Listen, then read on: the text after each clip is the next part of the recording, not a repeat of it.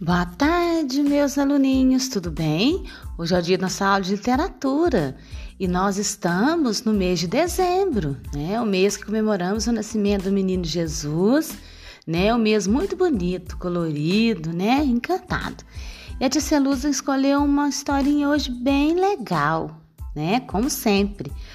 A historinha é escrita por Vilma Medina e traz a história de um bonequinho de neve que se sentia muito solitário durante a noite, até que certo dia apareceu uma fadinha e resolveu todo o seu problema.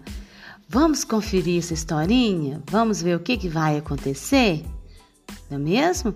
Então tá bom, então vamos lá. Vocês vão assistir é, o, o, o, vídeo que a Celusa gravou, vai ficar abaixo do link, desse link, tá bom? Um abraço, um beijo, fique com Deus. Até a próxima.